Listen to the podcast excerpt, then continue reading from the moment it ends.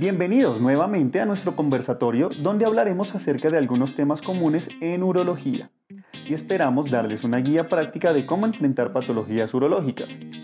En este podcast tendremos como tema principal el manejo de la disfunción eréctil donde nos acompañarán el doctor Juan Carlos Camargo y la doctora Sandra García.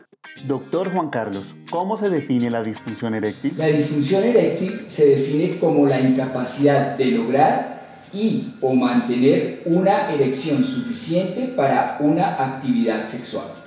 Doctora Sandra, ¿qué tan común es que los hombres presenten disfunción eréctil?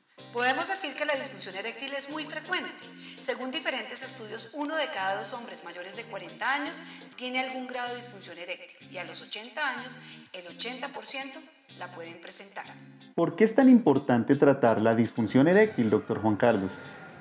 Porque la erección y la sexualidad es parte fundamental del ser humano. Cuando los hombres no presentan erecciones normales, se ve afectada su autoestima, su amor propio y su confianza.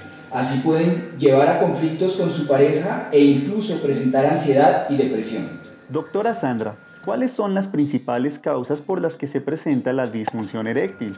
Las principales causas que debemos investigar son vasculares, hormonales, donde se puedan ver afectados los niveles de testosterona, enfermedades neurológicas, medicamentos como antihipertensivos, betabloqueadores, diuréticos, antihormonales, consumo de sustancias psicoactivas como marihuana, cocaína, averiguar por factores de riesgos como la edad, cigarrillo, licor y algunas causas psicológicas. Doctor Juan Carlos, ¿existen algunos factores de riesgo que aumenten su presentación? Como se mencionó anteriormente, el cigarrillo, la obesidad, el consumo de licor, las alteraciones del perfil lipídico, la diabetes mellitus, hipertensión arterial y la edad como factor de riesgo no modificable. Es importante decir que la disfunción eréctil es un marcador de enfermedad coronaria, más o menos 5 años antes de un evento cardíaco. Doctora García, ¿Cómo se hace el correcto diagnóstico de la disfunción eréctil? Lo primero que se debe tener en cuenta es que debemos oír al paciente y con base en su motivo de consulta realizar una adecuada historia clínica que debe ser completa, haciendo énfasis en si la dificultad es en lograr o mantener la erección, tiempo de evolución, calidad de las erecciones, si hay o no presencia de erecciones nocturnas, descartar otros trastornos de la respuesta sexual como deseo hipoactivo o eyaculación precoz, que en ocasiones los pacientes pueden confundir. Importante la revisión de los antecedentes y un adecuado examen físico para descartar si hay alguna anormalidad peneal.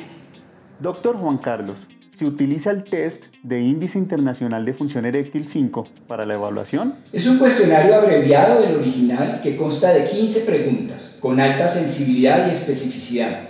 Su forma abreviada permite la evaluación más objetiva de la erección y su desempeño. En realidad su utilización no es práctica para el médico general. Doctora Sandra, ¿cuáles paraclínicos podrían utilizarse para el diagnóstico de la disfunción eréctil? Con respecto a los estudios paraclínicos, es mandatorio solicitar testosterona total en todos los pacientes que cursen con disfunción eréctil, acompañado de perfil hormonal completo según sea el caso, y en algunas ocasiones también nos podemos apoyar en ecografía Doppler de pene, cavernosografía o arteriografía de las arterias cavernosas. Doctor Juan Carlos, ¿cuál es el tratamiento comúnmente utilizado o de mayor evidencia científica? Existen tres líneas de manejo y según las últimas guías americanas de urología y la Sociedad Europea de Urología, todos los pacientes deben modificar su estilo de vida, mejorar sus factores de riesgo como evitar el tabaquismo, alcohol, ajustar medicaciones, eh, realizar ejercicios, mejorar su dieta y deben tener apoyo psicológico. Desde 1999, que fue aprobado el sildenafil como el tratamiento oral para la disfunción eréctil, este hace parte de la primera línea y corresponde a los inhibidores de la 5-fosfodiesterasa.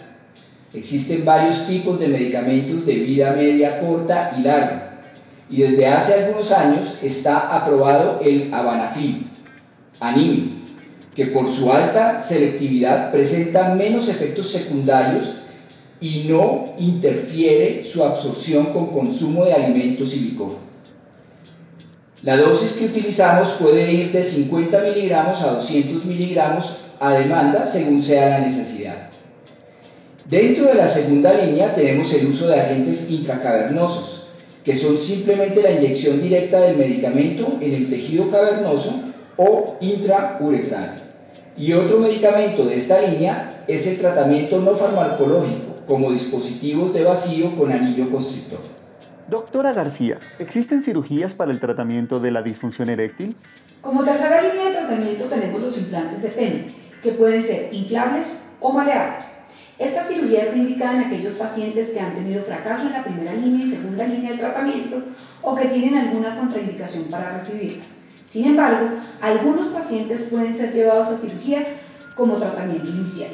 Existe también en jóvenes, especialmente con patología arterial, la posibilidad de realizar revascularización peneal. Doctor Juan Carlos, ¿existen tratamientos experimentales próximos que hayan mostrado algunos resultados para mejorar el manejo de la disfunción eréctil? Sí, las ondas de choque de baja intensidad y el plasma rico en plaquetas intracavernoso, así como la inyección de células madres, son usadas e indicadas en el momento en protocolos de investigación antes que cualquier cosa, agradecer nuevamente a los doctores Juan Carlos Camargo y Sandra García, quienes a través de su experiencia nos aportaron una visión más amplia acerca del manejo de la disfunción eréctil durante el episodio del conversatorio del día de hoy. Recuerden seguir conectados con nuestros próximos episodios donde compartiremos más acerca de temas de interés de urología. Si les gustó el contenido de este capítulo, los invitamos a suscribirse para seguir recibiendo más temas de interés de nuestros conversatorios. Muchas gracias.